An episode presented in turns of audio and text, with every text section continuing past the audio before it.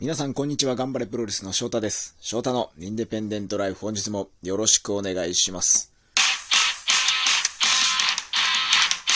本日11月14日、天竜プロジェクト新木場大会で、竜魂杯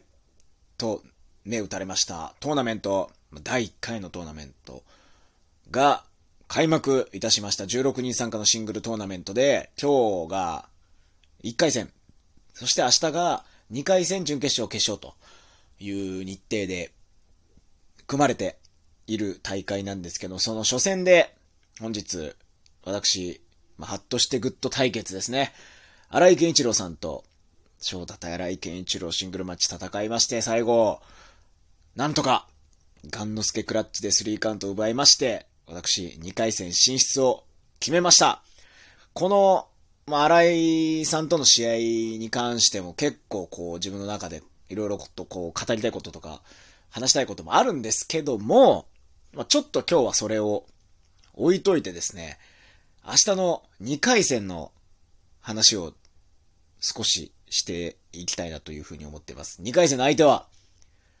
矢野啓太なんですよ。翔太対矢野啓太が明日トーナメント2回戦で行われます。正直このトーナメント表がこう決まって、組み合わせが決まった時に、あ、もう真っ先に意識したのが矢野さんでしたね。その隣のブロックというか、隣の山にいたんで、これで僕が一つ勝ち上がれば、で、矢野さんが勝ち上がってくれば、あ、実現するなと。久々にシングルマッチが。ということをすごく、こう、ワクワクしながら、このトーナメントに臨んだ部分が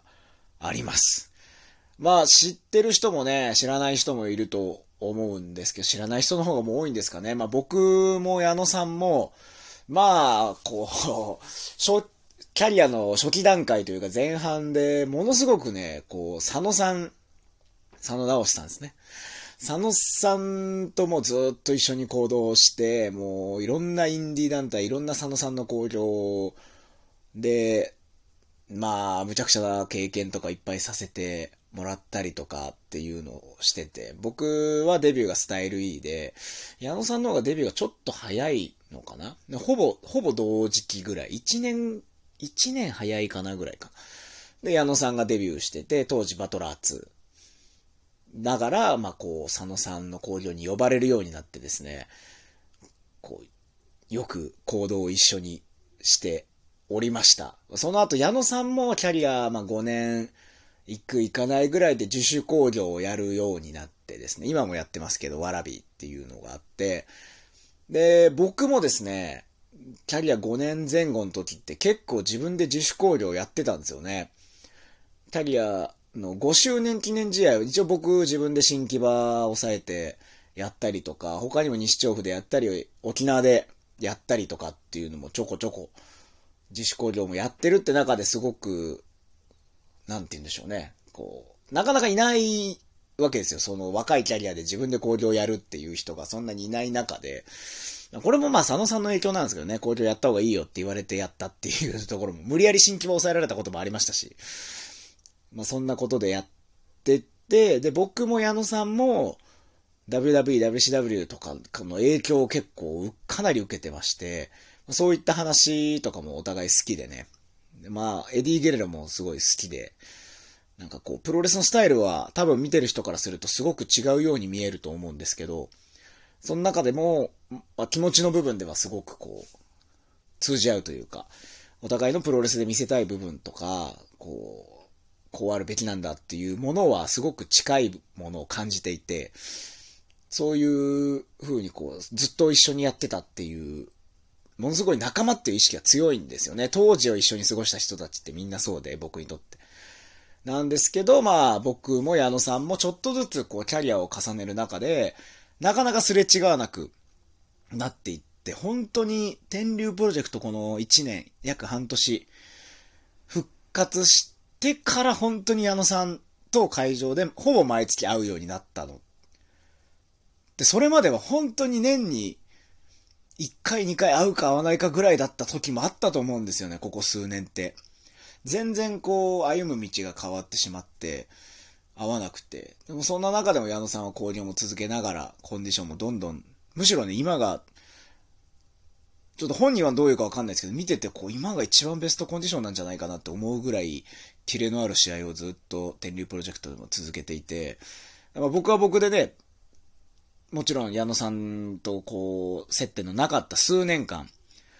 でも僕的には実績もちゃんと残してるし、キャリアを積んで、しっかりと実力もつけてきているという自信もあるんで、ここはこう、当時、佐野さんにくっついてね、いろんなとこやってた翔太と矢野啓太というレスラーではなく、大きく成長した二人のシングルマッチを明日見せれるじゃないか。いや、見せれるだろうと間違いなく、いうふうに強く僕自身は思っております。うん。まあ、その、2回戦を勝ち上がると、明日結構過酷で、2回戦を勝って、準決勝やって、さらに決勝までと、最大3試合を勝ち抜かないといけないんですよ。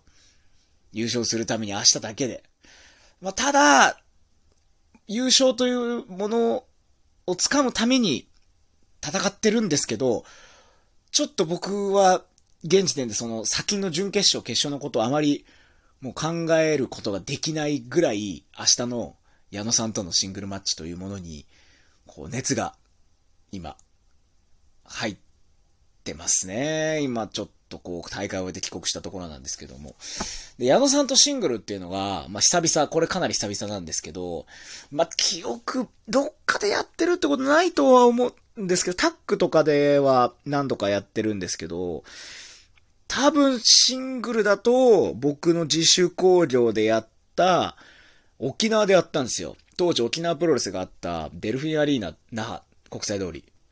で、自主工業やって、あの時もキャリアに3年目かなとかだったと思うんですけど、自分で工業やってですね、なんとか、こう、選手を東京からもいろいろ呼んで、矢野さんと当時、ま、だから矢野さんもキャリア5年未満ぐらいですか？で、僕もキャリア3年4年の時にやって、60分3本勝負をやったんですよね。61分だったかな ?60 分3本勝負だったかな ?60 分3本勝負やって、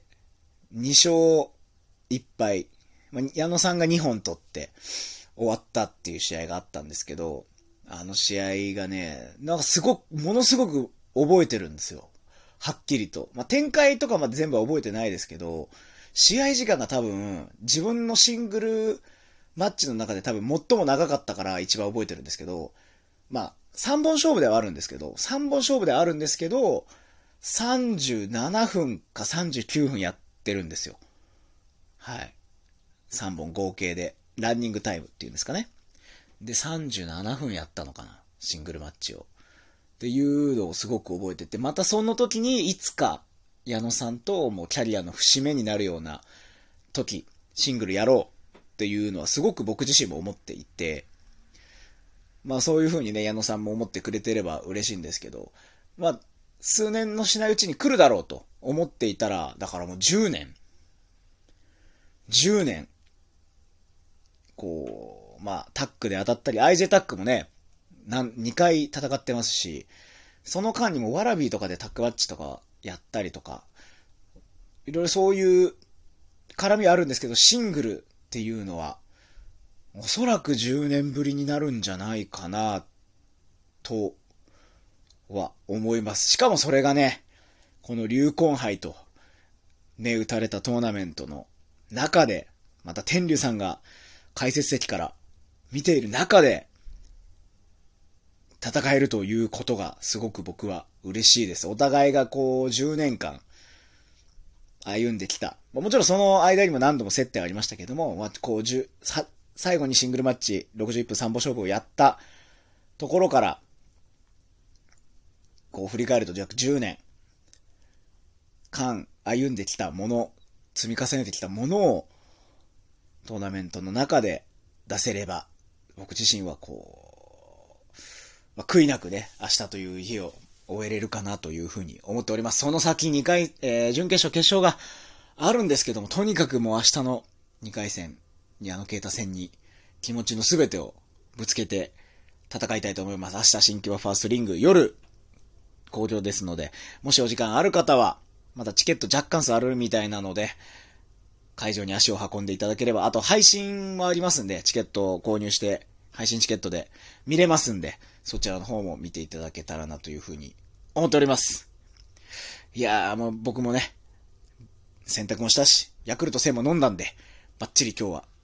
コンディション整えて明日を迎えれるかなと思っております。というわけで、翔太のインデペンデントライフでは、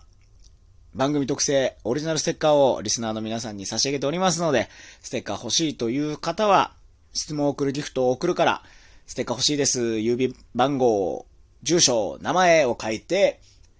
送信してください。発送を持って返させていただきます。というわけで、